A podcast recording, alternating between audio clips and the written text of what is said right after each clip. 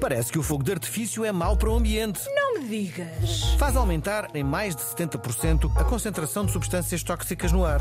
O carbono negro ou a fuligem contribuem imenso para o aquecimento global. E também há outros problemas. Que problemas? O barulho gerado tem forte impacto na natureza.